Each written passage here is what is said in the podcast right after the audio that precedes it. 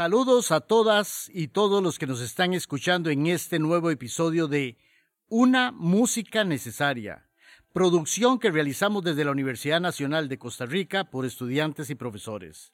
Hoy conversaremos de una persona excepcional en el desarrollo de la música costarricense y tendremos a dos pianistas formados por don Carlos para hablar de él.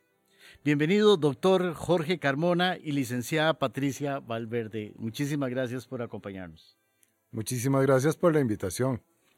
Sí, gracias porque para nosotros ya es un honor y es importante estar aquí hablando del maestro. Como estuvimos hablando previo a esto, hay mucha información de don Carlos Enrique que podemos encontrar y saber de él, pero el hecho de que ustedes hayan sido testigos presenciales nos puede dar un poco el ser humano el ser humano que la gente a lo mejor no lo conoció, siempre lo vio como una persona muy seria, muy, muy enojada, pero yo creo que en el fondo no era, no era, no era así, don Carlos. Yo solo una vez lo, lo entrevisté justamente y, y, no, me atendió de maravillas, de maravillas. Eras muy amable, era muy, muy serio, sí, con la gente que conocía poco. Pero con, con nosotros era yo pienso, yo lo que hemos hablado Patricia y yo es que nosotros éramos como los nietos de Don Carlos. Los nietos musicales, porque ya habían pasado muchas generaciones de, músicos y pianistas eh, por, sus, por su aula, por su estudio, pero nosotros fuimos de los últimos. Los chineados también. Sí, pero también una cosa era Don Carlos en el estudio, uno con él, con la confianza de él, y otra cosa también era cuando ya uno se lo encontraba en, otros ambientes, ya la seriedad de él, en los conciertos donde él estaba, ya era, ya él se comportaba diferente, más serio. ¿Y cómo se comportaba entonces en las clases? Ah, no, en las clases eh, estaba, era jovial, era, estaba bien, era muy bonito estar con usted, eh, con él, era menos. Hasta este, chistes contaba. Sí, sí, sí, sí, sí, sí. Era, un, uno, muchas veces yo llegué a la, a la, clase y a, contarle alguna, alguna, algún problema, alguna cosa que, que, me pasaba. Uno podía hacerlo con él. No parecía, pero sí, sí, sí. ¿Qué edad tenían ustedes en ese momento para decir, bueno, don Carlos nos trataba de... de yo entré con él a los 18 y estuve 10 años con él. ¿Y vos? Yo a los 19, pero yo estuve mucho tiempo con él. A los 18, 19 por ahí. Y estuve mucho tiempo como hasta... Casi que hasta que murió él. Hasta, hasta que él dejó de dar clases y yo tuve demasiados años con él. Pasa que es que yo no solamente piano hice con él, hice muchas otras cosas. ¿Qué otras cosas? De yo hice armonía con él. Una vez un curso de dictado musical. Este, y, cada vez que necesitaba prepararme para alguna de mis otras ocupaciones en el campo de la música, ya fuera en dirección, ya fuera en acompañamiento, en lo que fuera, a, dar clases cuando me, al principio, cuando yo me preparé para ser profesora de música de colegio, él me dio toda la formación, porque es que él, como él tenía toda, toda esa formación, entonces él, él, él, él nos ayudaba en, en, todo, en todo lo que fuera relacionado con la música, uno le pedía orientación a él y él era, era muy acertado, muy acertado. Sí. Y, y además siempre le encantó compartir lo que sabía. No se guardaba nada. No se guardaba ah, nada. No. no, no, no, Él, y era una enciclopedia, entonces uno no podía retener todo lo que él le enseñaba porque era fabuloso. Don Carlos viaja a Estados Unidos en su secundaria, primaria, o él, ¿cómo, cómo él llega a estar en Estados Unidos y hace su formación eh, de escuela, colegio? Tal vez es muy importante es, que, todo ese principio, este, digamos, esa, esa, esa cronología del principio, que nos la cuente Jorge, porque es que es interesantísimo. Claro. O sea, ¿por qué? Sí, sí, O sea, son, ¿por son qué? preguntas, ¿verdad? Que uno, uno, ¿cómo fue eso? Entonces, Jorge. Resulta que, bueno, la formación de Don Carlos, por supuesto no solo la musical, sino en general, pero la, la- la preocupación por una gran formación musical se le debe a don José Joaquín Vargas Calvo, Su papá. su papá, que don Carlos era el menor de un montón de hermanos, y entonces resulta que uno de los hermanos, de los hijos mayores de don José Joaquín, iba a estudiar medicina a los Estados Unidos. Entonces, don José Joaquín, entiendo que se pensionó muy joven, y entonces acompañaba a sus hijos al extranjero cuando querían estudiar. Entonces, cuando ese hijo de los mayores, no sé si era el mayor, quiso estudiar medicina, don José Joaquín se fue con toda la familia para que fueran, para que él fuera a estudiar medicina. Entonces, don José Joaquín tocaba en iglesias importantes en Detroit, Michigan. Y ahí don Carlos hizo la escuela primaria, que por cierto, eh, eh, dentro de todos sus talentos, ¿verdad? Él em, hizo la escuela primaria ya y parte de la secundaria. Entonces, eh, lo que iba a hacer en ocho años, los hizo en cinco. Wow. Y se graduó siempre con honores y siempre era cuadro de honor, era impresionante.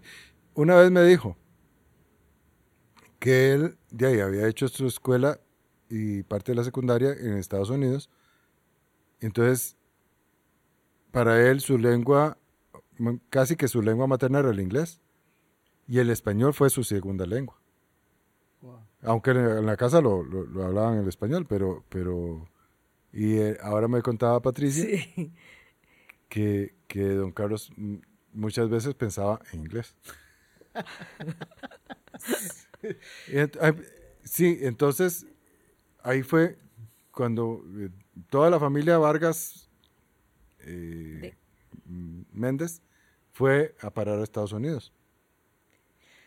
Cuando don Carlos, bueno, después de, esas, de esa época, volvieron, don Carlos terminó el colegio en el, en el Liceo de Costa Rica, también con honores. Entonces, ya don Carlos tenía un, buen nivel de piano. Eh, ¿Dónde estudió piano? pe- perdona, tal vez aquí hay que, este, sí, sí hay que, que, este, irnos un poquito atrás, este, porque él estudió piano aquí con el papá. Ah, bueno, por eso. Su formación la empieza acá y la continúa ya con el mismo papá con o el entra a papá, algún es que el papá conservatorio tenía, ya. no, él- tenía un, el papá tenía una gran formación Una musical.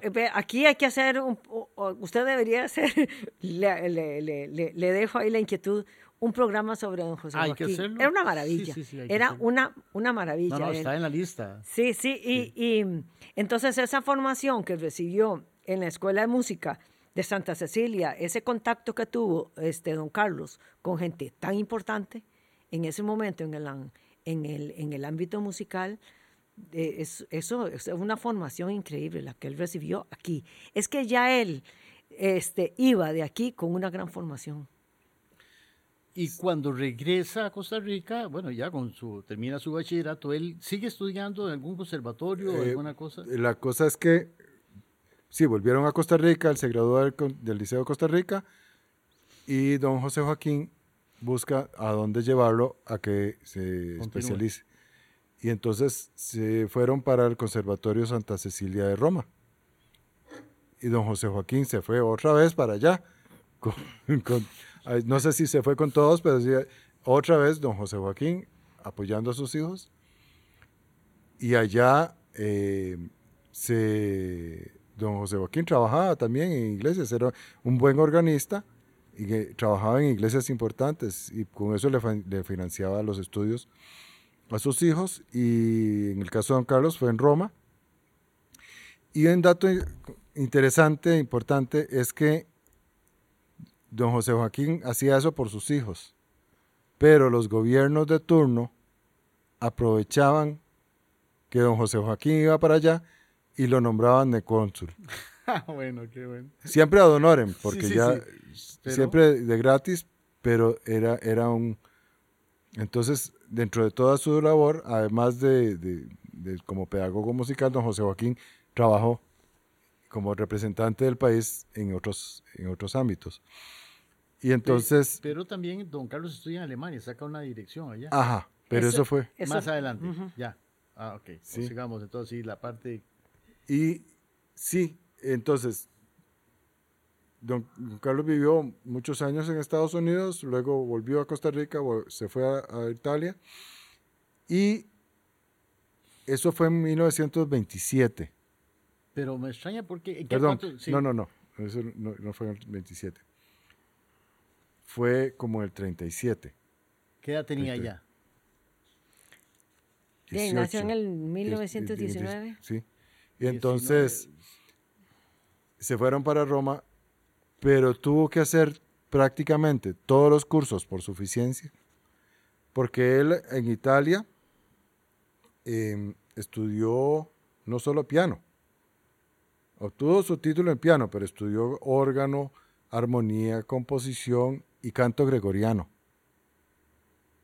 que era impresionante porque él era también organista. Yo le, le oía, le oía varias veces un concierto que él daba todos los Viernes Santos en la catedral, con una obra de Monestel que se llama Las Siete Palabras. Entonces, había un padre, un cura amigo de don Carlos, que declamaba las últimas palabras de Cristo y don Carlos tocaba la música en el órgano. Y me tuve el honor de pasarle las páginas un par de veces en esos conciertos. Qué hermoso. Y, eh, y también, eh, como estudió canto gregoriano, él era, tenía esa otra faceta de que cantaba y tocaba órgano. eh, Guau. Sí, era, era impresionante. Sí, no, yo era estaba sacando cuentas 19, 29, 39, ¿verdad? Sí, pero es que no te terminé el cuento. Resulta que tuvo que hacer casi todos sus cursos y casi toda su maestría por suficiencia, porque ya venía la guerra. Claro. Ya estaba por empezar o estaba empezando la guerra Sí, sí, sí. y él tuvo que apurarse a, a terminar sus estudios y su diploma para que no le agarrara la guerra ya, si no, no hubiera podido salir. Cierto. Cierto, cierto, sí. Este, y yo, yo diría que, bueno, toda esta, toda esta formación de don Carlos que tuvo aquí con su familia, con el entorno en el que, en el que estuvo en la Academia de Santa Cecilia y todos los viajes que hizo para estudiar. Pero es que lo de don Carlos, lo, yo creo que lo más importante de él y la enseñanza que nos deja a nosotros es que él nunca dejó de estudiar. Él siempre, él siempre estaba ac- actualizado. O sea, don Carlos viajaba, viajaba de vez en cuando, cada dos años, cada tres, no sé, no sé, cada cuánto, viajaba. Y, y muchas veces los libros los, los mandaban en barco. Porque él, no es como ahora que usted, es la facilidad, no, en ese momento era lo que hacía. Entonces, por eso, por eso es que el conocimiento de don Carlos era tan vasto, era tan importante, porque él estaba actualizado. Él se iba a Nueva York, a París, a Londres, a donde pudiera, y se, iba, se clavaba en las librerías y en las bibliotecas a ver las últimas investigaciones sobre el pedal en Beethoven, sobre la ornamentación en las obras de Mozart o de Bach. Eh, siempre, como dice Patricia, estaba actualizado. Era impresionante. Era un investigador nato. Ujú. Eh, Uno pasaba, él, eh, vivía en San Pedro de Montes de Oca, yo también. Yo muchas veces pasaba por su casa y él estaba de espaldas a la ventana, pero tenía la ventana abierta, siempre en el escritorio, leyendo o escribiendo. Y siempre actualizado. Y con ese material, no era que él, que él, eh, investigara para conocer él. No, con ese material, él elaboraba los materiales con los que nos enseñaban nosotros. Sí. Era para dar sus, sus cursos. Ahora, don Carlos, cuando viene ya después del 40, él se establece en Costa Rica prácticamente. Sí. ¿A qué se dedica? Bueno, él trabajó en el Colegio Superior de Señoritas muchos años. Aunque era, era profesor de fue música. profesor. Eh, incluso me contaba que antes eh, se hacían unos exámenes especiales eh, para nombrarlo como se llamaba profesor de Estado. Y él me contaba que él y don Raúl Cabezas tenían ese título, no me acuerdo quién más. Supongo que para los programas de música y cosas de estas. del Creo que el de don Raúl era en francés Y, y y el de don Carlos sí era en música, música, sí. creo. Ahora, él trabajó, o sea, imagínate semejante capacidad de conocimiento en, una- en un colegio, o sea, a nivel de conservatorio. Pero, pero lo, que, lo que pasa con don Carlos es cómo don Carlos se acomodó a todos los lugares donde le tocó que trabajar. Fue un excelente, él fue un excelente este profesor, porque además es que lo traía también de familia, su papá también era profesor de, de música. Entonces, yo, yo creo que para don Y Carlos se casa con una docente. se casa con se una casa docente. con una docente y su suegro era docente. Entonces, pero- y yo, yo, yo, yo creo que para don Carlos, este, Le daba lo mismo de una o sea, que yo, una yo, yo creo que no fue ningún problema porque él hizo toda una gran labor y todas sus exalumnas del colegio señoritas, o sea, ellas, ellas recuerdan, ellas, ellas siempre, siempre hablan de su maestro, de, de todo lo que aprendieron de su maestro. O sea, y don Carlos después pasa a trabajar a la, lo nombran en, en- en la, en la- va a la, Universidad de Costa Rica, fun- funda el- en 1955 el coro universitario y trabaja en el coro universitario, igual, o sea, la labor que hace este, en el coro universitario, con el conocimiento de, de obras, haciendo sus adaptaciones para el coro, eh, haciendo la extensión que hizo con el coro, con el coro universitario. O sea, revolucionó toda la, la- la enseñanza coral en Costa Rica. Sí, porque, porque en ese momento había muy, muy, muy pocos, muy pocos grupos en ese momento, pero ya a la, a la hora de aparecer el coro universitario, la calidad este, de, de agrupación, ya eso le dio, le, este, le dio este, de- además que era el primer grupo cultural que tenía la Universidad de Costa Rica. Sí, sí. Sí. Ah, Eh, previamente, antes hablábamos de cosas que se le achacaron a él y que se pueden conseguir en internet y no son reales. Una de esas, porque ya estamos como por ahí de los años 40, ¿no? Una era que él no tiene ninguna participación en la formación de la Orquesta Sinfónica, como algunas informaciones que aparecen en internet, ni en la formación o la creación del Conservatorio Nacional de Música, No, ¿cierto? No. no, no, no. Incluso nunca trabajó. eh, él trabajó desde el 53, creo, en la Universidad de Costa Rica. Pero Y nunca, y nunca trabajó con la Escuela de Artes Musicales. Años después, y la presencia de don Carlos en la Escuela de Artes Musicales es cada vez más fuerte. Pero incluso tuvo que eh, pasar su muerte para que se diera ese reconocimiento. Él nunca trabajó en la Escuela de Artes Musicales. Entonces, eh, tal vez, mm, digamos que los hubieran, no existen, pero eh, hubiera sido otra escuela de artes musicales muy diferente. O él no hubiera, no se hubiera desarrollado tanto, También.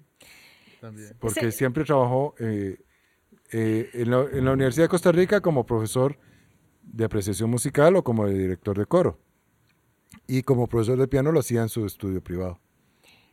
Este, a- a- nosotros a veces, eh, digo, en los comentarios que, que uno hace, ¿verdad? Y que Jorge y yo hacemos, en cuanto a su, este, a su labor como, como, como, docente en el, en el piano.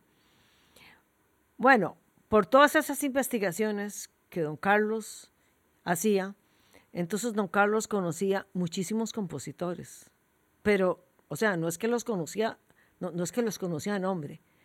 Persona. No, no, no, es que analizaba sus Ah, obras. claro, claro, claro. Es que analizaba sus obras. Sí, sí, Además, sí, este, con el conocimiento de armonía y de toda la, y, y de todo que tenía en cuanto a la música, o sea, este, para él, pa- para él era, este, este, no era nada, no- eso no era nada complicado y como andaba revolcando libros y bibliotecas y, y todo eso, entonces él, compositores este, que sí, que, que, que por ahí uno los escuchaba. No, ya él, ya él los enseñaba. Él los enseñaba. ¿Y eso qué le daba a don Carlos? A don Carlos le daba este, la posibilidad de adaptarse a la condición de cada estudiante. Claro que sí, Sí, cierto. claro que sí. Yo tengo una mano muy pequeña. Dígame, ¿cuándo me puso a mi lista? De ahí no. Entonces él, él sabía, él sabía que era lo que yo podía tocar, que era lo que estaba para mí. Entonces, los alumnos, para él todos, o sea, él los aceptaba y, les, y él les preparaba el repertorio de acuerdo a su condición. No quiere decir que fuera más fácil ni quiere decir que fuera más difícil, no, era a su condición. Él aprovechaba lo que de las capacidades que tenía cada estudiante. Él, él las aprovechaba, o sea, trabajaba en base al, al, al, a lo que puede el estudiante. Es, era muy positivo el trabajo que hacía él. Entonces, digamos, él difícilmente, como cumplir, este es el programa de estudios. Sí, sí, como típico en un conservatorio. O sea, este es el programa y esto es lo que hay que ver este semestre y este, el, eh, eso con... Lo hubiera limitado mucho. O sea, sí. Yo quería devolverme a dos temas que me parecen importantes. Preguntabas sobre su labor en el Colegio Señoritas. Digamos que, que él, en aquella época, siendo profesor en el Colegio Señoritas, no podía verse como, como un desperdicio, digamos, porque acuérdense que en aquella época eran muy pocos colegios y los colegios que habían eran de muy elevado nivel. El Liceo de Costa Rica, el Liceo de Señoritas, el de Cartago, El San Luis Gonzaga. San Luis Gonzaga o el de Heredia. Eran muy pocos los colegios y entonces siempre tenían un, un profesorado de altísimo nivel En todos los campos. en todos los campos. Y entonces después se crea la Universidad de Costa Rica y se roba a los mejores profesores. y sí, entonces, incluyendo a don Carlos. Eh, y lo otro era sobre el coro universitario, que don Carlos me contaba que en la época en que él tuvo el coro, eh, el coro universitario fungía muchas veces como coro sinfónico, Apoyando la orquesta sinfónica. apunteando la orquesta sinfónica. Entonces, doña María Eugenia creo que fue la que me contó que varias, hicieron varias veces varios números de Carmina Burana. No la obra completa, pero varios números y obras así, corales con orquesta muy importantes. Las, eh, las hizo la primera audición, las, las hacía el coro universitario. Ahora, es que don Carlos era el músico completo, porque además de todo eso que nos están com- comentando, era concertista de piano, concertista de órgano, eh, compositor de obras. De hecho, viendo un poco la, la composición en Costa Rica, de, el- después de don Carlos Enrique, yo no me acuerdo de un concierto para piano y orquesta en, lo- en los últimos 30, 40 años, hay uno de don Benjamín. que es el otro grande sinfonista, el Sí. otro grande, ¿verdad? Ajá. No sé, don, Don Benjamín Bernal, tiene. don Bernal tiene, ¿no? Don Pero Bernal. para sí, orquesta, pero para orquesta, piano y orquesta. Hay conciertos. eh, don Bernal. eh, es- les voy a contar lo que yo sé o lo que yo me acuerdo. Tiene un concierto que creo que se llama William, que es para piano y orquesta, pero, pero lo que se ha tocado es para piano, para dos pianos y percusión. Pero no sé si está orquestado o no. Y hay, creo que don Benjamín tiene unas variaciones para piano y banda. Y en agosto pasado se estrenó una obra muy linda de Manuel Matarrita con música de Alejandro Monestel para piano y cuerdas. Es una obra, vieran qué bonita es. eh, Y como sinfonista, también es el primer sinfonista de Costa Rica. eh, sí, Sí. sí. Sin embargo, hay una anécdota en esa sinfonía, ¿verdad? Porque él la compone con 21 años. Y aquí se tocó esa sinfonía. Después ya, obviamente, así, ya estaba muerto don Carlos. Pero entre las anécdotas se decía que él decía que no querían que tocaran esa sinfonía, ¿verdad? Que no se fuera juzgado por una obra que hizo en juventud. Sí. Sí, ese, ese- él me lo dejó a mí personalmente. Yo, Sí, sí. Qué humildad, Yo- porque es una obra bellísima, ¿no? Una obra maravillosa del concierto también. Y la música para la Antígona también. Y la música para piano. Hay un vals muy lindo, el Vals Capricho, que lo compuso a los 16 años. Es un vals de, de alto nivel. Y la, la- el agroenérgico y las variaciones. Y bueno, música. Y, y yo entiendo que él dejó de componer a los 25 años. Es, es que lo que pasa, Luis Fernando, es que, es que esas fueron obras de juventud. Sí. Y él después, por, por diferentes motivos, por los que fueran, él no volvió a componer. Entonces, si él hubiera seguido componiendo, su obra hubiera sido diferente Sí. a, esa, a esa que compuso. Pues a él le interesó más la parte pedagógica, a él le interesó más, Yo- no sé, la investigación. O, Dar conciertos, porque en, en órgano tiene como 500 y en piano otros, como otros 500 Y conciertos. e- era un acompañante de lujo que, que- que acompañó a grandísimos eh, intérpretes internacionales como Heinrich Schering, como los Odnobotov, como Eric Friedman, como Rubén González, Christine Valesca, etc. Pero me, me estoy acordando de una anécdota. Cuando murió Don Carlos, la Sinfónica Nacional con Irving Hoffman hicieron el concierto para piano y la sinfonía. Y yo me enojé mucho con don Carlos, porque y entonces le dije a doña María Eugenia, ahora sí que me cayó mal don Carlos. ¿Cómo no nos permitió conocer esa música antes? ¿Y por qué no, y por qué no siguió componiendo? Y entonces doña María Eugenia me dijo, porque para Carlos Enrique la música no era una profesión. La música era una religión y él era un gran, un sumo sacerdote. Y lo que él hiciera tenía que ser perfecto. Y como tenía que trabajar para comer y darle que comer a sus seis hijos, y, y tenía que dar clases y preparar clases, y de la composición en Costa Rica nadie iba a vivir. Entonces él escogió no seguir componiendo. Compuso como una muestra de cada estilo, Género, sí, de sí. cada género. Y Hay una dijo, misa también. hay una misa. Y, y dijo, si puedo, ahí está la prueba, pero no, no siguió. Porque no podía dedicarse. Él ya conocía, él, él sabía que existía eh, la música serial y la música Sí. decafónica y la improvisación y los recursos electrónicos. Y él los conocía, los dominaba, pero no tenía tiempo de desarrollarlos. Sí. Después viene la época como director de la Orquesta Sinfónica, ¿no? Yo pienso que fue muy duro para él. Sí, sí, porque era una época, bueno, los músicos de la sinfónica No eran profesionales. no eran profesionales, se dedicaban a otras cosas, eran zapateros, Sí, eran sí, sí. médicos, eran Eh, ba- mira, boticarios. El primer chelista, me acuerdo, Cambronero, era trombonista en la orquesta de, de- de- de- Gilberto Murillo. Ah, sí. ¿verdad? Bueno, pues ahora no vamos, no vamos muy lejos. Sí, No- pero bueno, o pero sea, las como, cuerdas no estaban tan desarrolladas como sí, ahora, sí, ¿verdad? Por sí, sí, ejemplo, pero en- digo yo en el, en el, en el en sentido, la- en el contexto, sí, sentido laboral, músicos se ¿verdad? la- Se la, juegan todo, Ah, pero, pero en sí. aquel momento mm, ellos no vivían de la orquesta sinfónica, era su hobby, los músicos eran un hobby. Ellos vivían de, de zapatería, de los, de Exacto, los grupos exacto. Sí. populares, de los bailes, ¿verdad?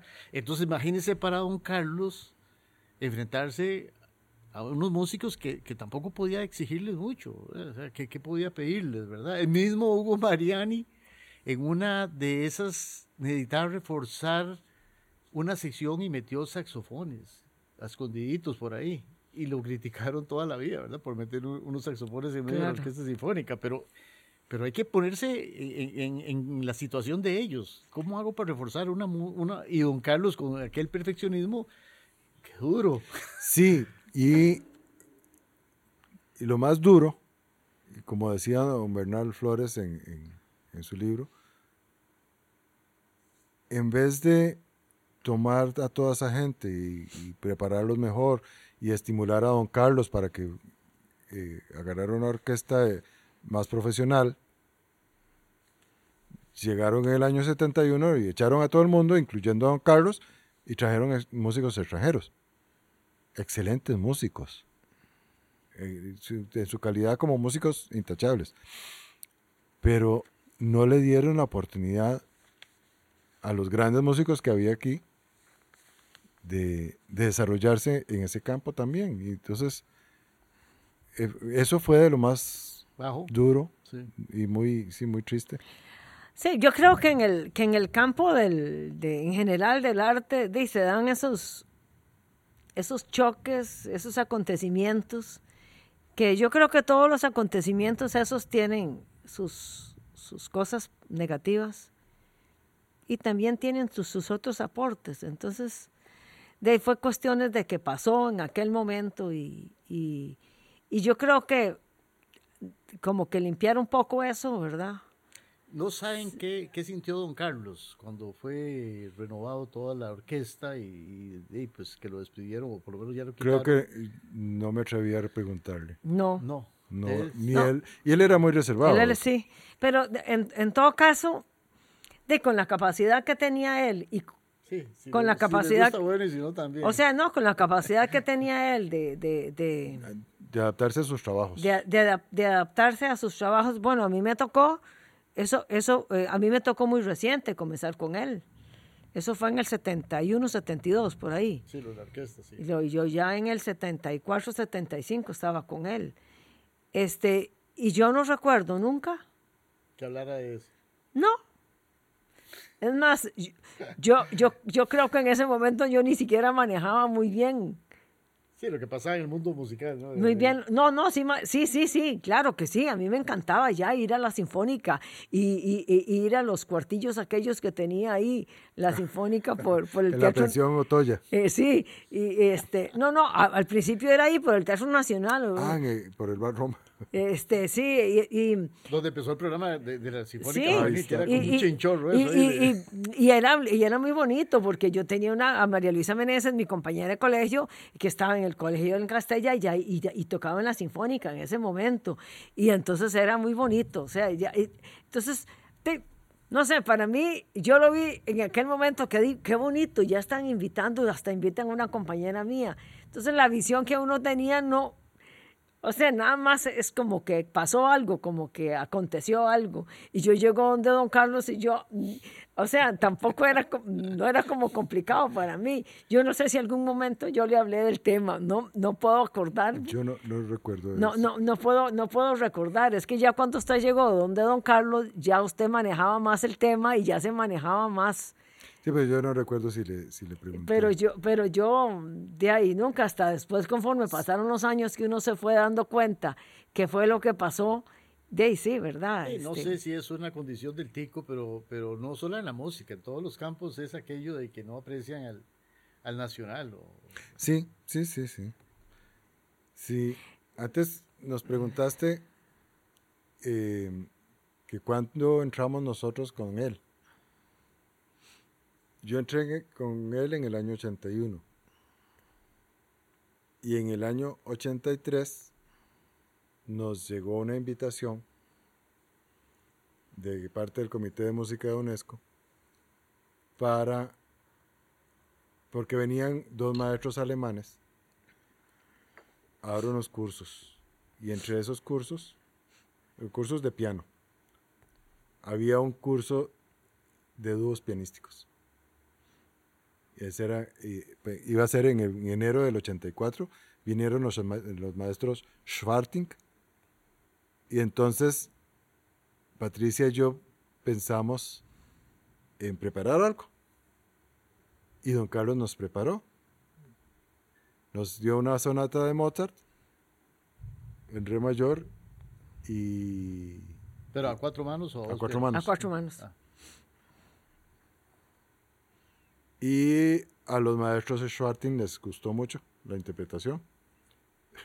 Me parece que nos dijeron que siguiéramos tocando juntos. Ellos nos dijeron que siguiéramos es- tocando juntos. No es que me acabo de acordar de que eh, di- eh, en aquella época uno hacía fotocopias y Patricia tenía la costumbre, y buenísima costumbre, de pegarlos en cuadernos de dibujo. Ah, para el más grande.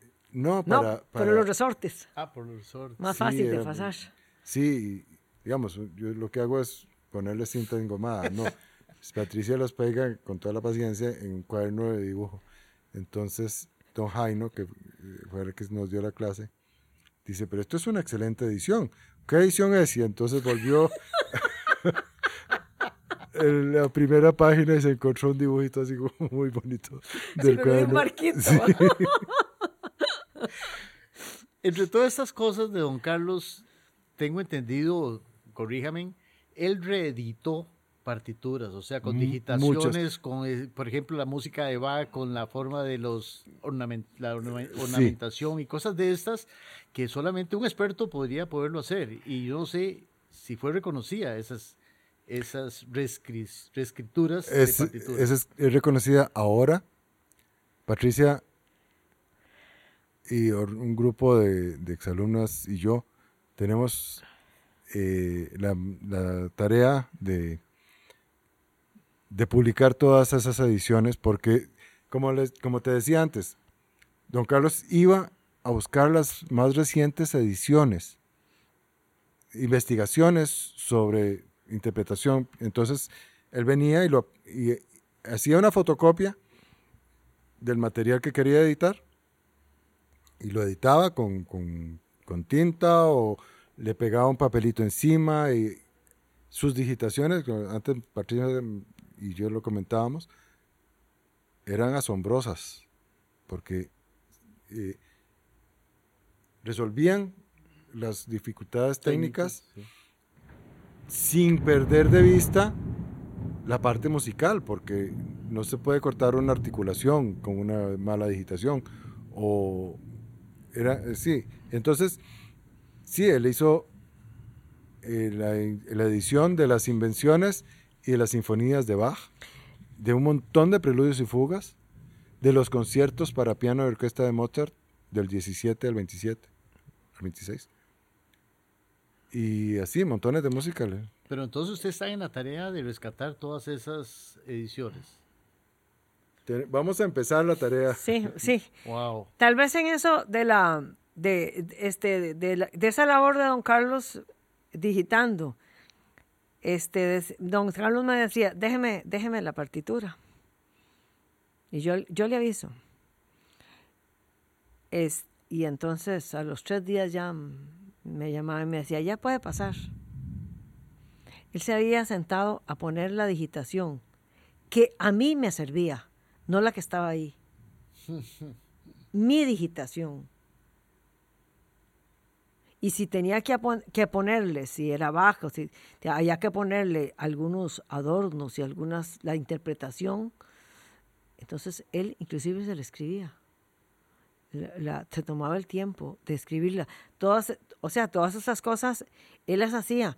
O sea, no es, no es que yo pon- no es que yo que me, que me matara yo con la digitación, pero es que además era, e- es que él era acertado con, lo, con esas cosas que hacía. Era como mágico lo que hacía.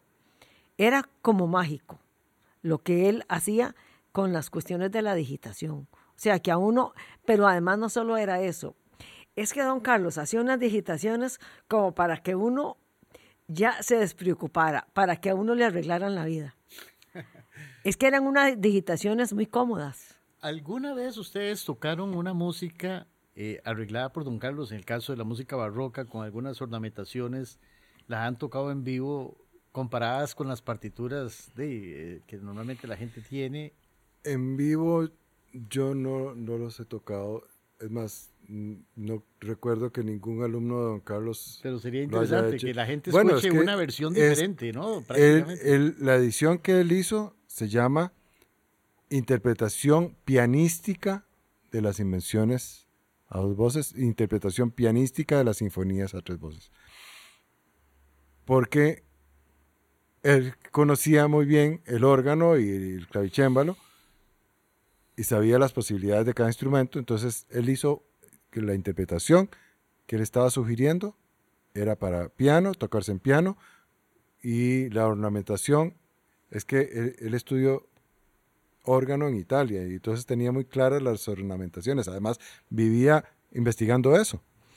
Entonces, sí, los adornos que funcionaban en el, en no funcionaban en el piano. Entonces, eh, él proponía además tenía, dentro de todos los materiales, una guía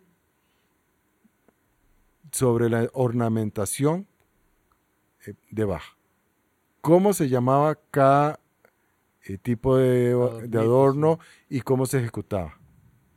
Si era con la nota eh, superior, si era con la nota inferior, si era a un tono o era medio tono, era, y cuántas veces se repetía, si tenía mm, al final un, adorno extra o no. E, ese, eso, es, eso es un tesoro que tenemos que... Bueno, pero es un tesoro en la medida que lo toquen. Bueno, eh, para eso es, que tenemos que hacer ese trabajo. Em, Patricia y yo personalmente hemos estado sumamente eh, ocupados, y, pero ya estamos como... Y eso que están pensionados. Sí, pero uno no se pensiona para estar debajo. no, eh, Es que, es que, el, es que el, el, problema cuando uno se retira es que le aparecen otras cosas.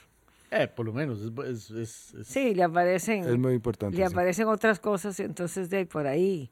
Y uno también trata de, de, de descansar más y de cuidarse un poquillo más la salud.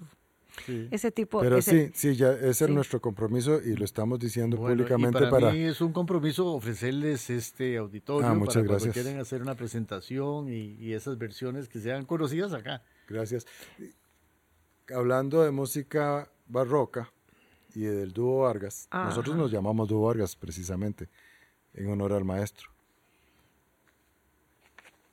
Yo una vez quería tocar la, versión de Brahms de la chacona en re menor de Bach.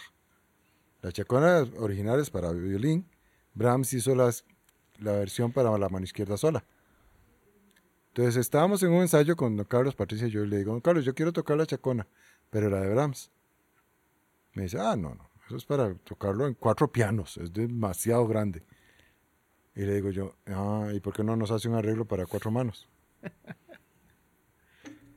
no sé cuántos días tardó en hacernos la transcripción, pero en menos de una semana ya estaba hecha, pasada, y eh, esa versión de la chacona en re menor es monumental. Es impresionante porque ahí se le salió lo de organista. Entonces, las sonoridades que logra con esa obra, que era originalmente para violín solo, con la humildad de un violín, es fabuloso. Y además eh, eh, también tiene que ver el, este, el conocimiento, ¿verdad? Desde luego. El conocimiento que él tenía sobre cómo manejar, cómo manejar técnicamente, cómo manejar este, no, no solo la parte pianística, sino la parte de la armonía, sino la parte del contrapunto. O sea, todo eso es, es, eh, ahí es donde se le, se le, se le salió lo genio lo genio. ¿Cómo fueron los últimos días de don Carlos? Muy tristes. ¿De verdad? Sí. Sí, nosotros fue de los poquitos que nos permitió ir a visitarlo. Él ya sabía que estaba enfermo, tenía un tumor en la glándula suprarrenal. Y cuando fuimos a verlo ya estaba muy delgado. Y nos decía, vean, es, es que están no son mis manos. Y nos dijo que que ya no podía tocar piano. Pero yo no me acuerdo si fue él o, o que lo dedu- dedujimos, ya no podía tocar piano porque le daba una gran tristeza.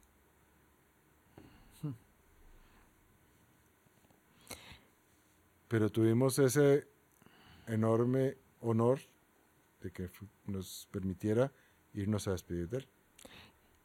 Sí, y, y todo el trabajo que don Carlos hizo con nosotros como dúo. Es impagable. Ah, es, in- no, es, es, es increíble el, todo lo que él nos enseñó, todo lo que aprendimos nosotros de él. Lo que, pero no solo eso, lo que valoró lo que nosotros hacíamos y algo que yo, yo le estaré eternamente agradecida a don Carlos es que qué montón de música costarricense que nosotros logramos este, conocer y tocar por, eh, a, a raíz del dúo. Por cierto, entre esa música hizo una adaptación de una obra que hizo Monestel para dos pianos. Don Carlos la arregló para cuatro manos. Y esa obra, que son unas variaciones, la hicimos hace unos años con Julieta Dobles. Ella, 2013 y 2014. Sí. Ella, eh, leyendo algunas de sus poesías, intercaladas con la música, y resultó una obra bellísima, pero de un... La gente lloraba de la emoción, de la belleza, porque la poesía de Doña Julieta es maravillosa, y todo sobre temas costarricenses, sobre las frutas y las flores y los Los pájaros. ríos. Sí. Y entonces ese es- hicimos una presentación que se llamaba Ay, algo del bosque, no. Ay, ya, se me olvidó. A Sí. mí también. Pero sí, eh, tenemos que retomar eso, que volver a, a buscar a Doña Julieta Bueno, para grabarlo. Pueden Y- hacerlo aquí. muchas gracias. Sí, sí, este. De no, la figura tan importante de, de, de don Carlos, bueno, de muchos músicos que ya no están con nosotros, pero de pero nosotros, en el caso de don Carlos, que lo tuvimos tan cerca, que fue mm, tan especial es- en nuestras, él nos marcó. Eh, El don Carlos, no- don Carlos, don Carlos nos marcó, o sea, ver ese, esa persona uno, uno, tan, uno, uno muy joven y llega a, a, a donde una persona que siempre está listo, que está siempre en punto su hora, que le da a uno la clase, que está preparado para la Ah, clase. no solo la formación musical, o Ah, sea, no. que es, es que es, es, es la formación, es la formación de, el- integral del ser humano de- como responsable y profesional. ¿no? de- de- es, la- es la- es esa formación de un académico Es lo que yo digo que es la diferencia entre un profesor y, alumno. Digamos, la relación profesor-alumno a maestro-discípulo. Y nosotros, lo digo modestia aparte, somos sus discípulos. Sí. Y él era un gran maestro ¿Hace cuánto murió don Carlos? en el 98. O sea, ya 24 años. Sí, ¿Costa Rica le ha reconocido últimamente? Sí. sí. Sí, por Sí, ejemplo. Y una persona que ha realizado una gran labor en el, en el reconocimiento de la obra de don Carlos es Manuel Matarrita. sí. ¿Hay algún libro escrito sobre él? Eh, la tesis de licenciatura de Anabel Campos fue sobre don Carlos y ese, ese se publicó eh, como libro.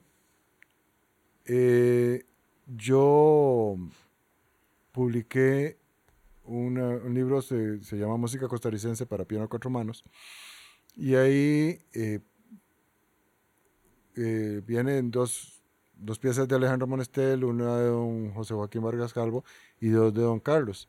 Y en el tercer capítulo viene la música precedida de la biografía de los compositores. Entonces ahí eh, están los datos biográficos de de ellos tres. Hay, debe haber más gente que haya escrito sobre, sobre él, pero después de lo que descubrió Patricia ahora en internet, tememos que haya gente que esté manipulando la, Las la información. De todas estas composiciones de Don Carlos, la sinfonía, el concierto, la misa, ¿hay grabaciones? ¿Se pueden conseguir grabaciones?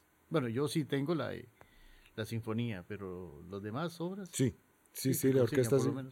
Sinfónica de Heredia ya grabó el concierto para piano y la Antígona. Ah, ok. Y la- precisamente hoy estaba Patricia recordando que la Sinfónica Nacional ganó el Grammy. La Heredia. La no, Nacional. Ah, también. Sí. Sí, con la grabación de la sinfonía, de la sinfonía de Oh. Don Carlos.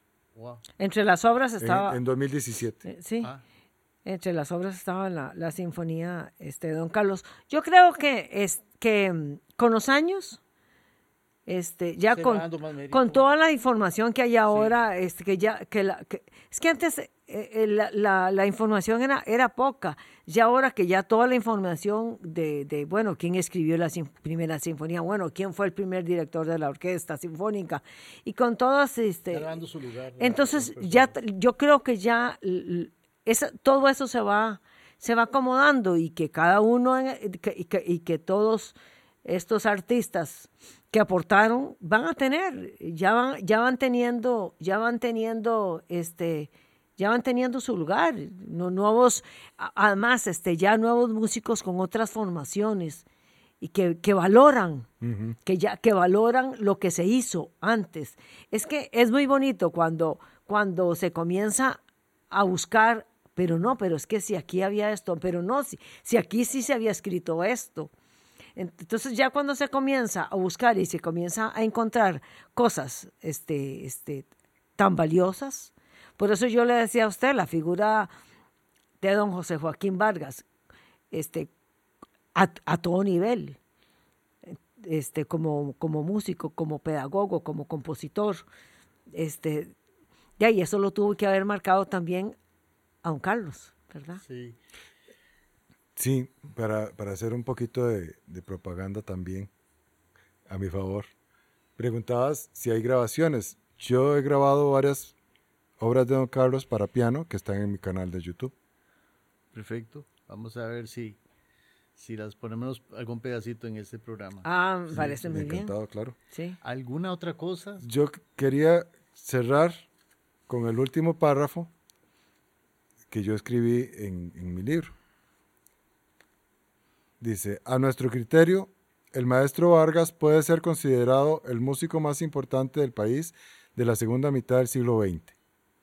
Se cumplen así las proféticas palabras de del señor José Rafael Araya, quien en 1942 escribió, abro comillas, este joven de gran voluntad será, en no lejano día, una estrella de primera magnitud en nuestro arte.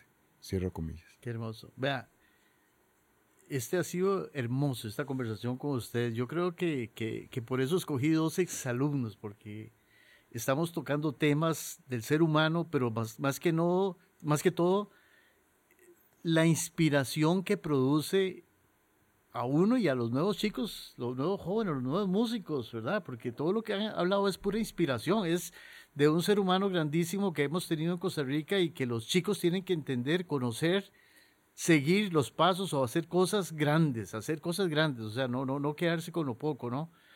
Y abrirle la puerta a ellos de un compositor, persona y, creador como Carlos Enrique Vargas, realmente ha sido muy inspirador. Les agradezco montones esta visita, estoy emocionadísimo y, y pues Pues yo creo que los agradecidos también somos nosotros. Sí, este, hablar de don Carlos, de ahí es, o sea, es, eh, para, a nosotros nos da mucha nostalgia, este, de ahí no tenerlo, no seguir eh, estando, no seguir estando con él, porque don Carlos se quedó con nosotros. Sí, bien.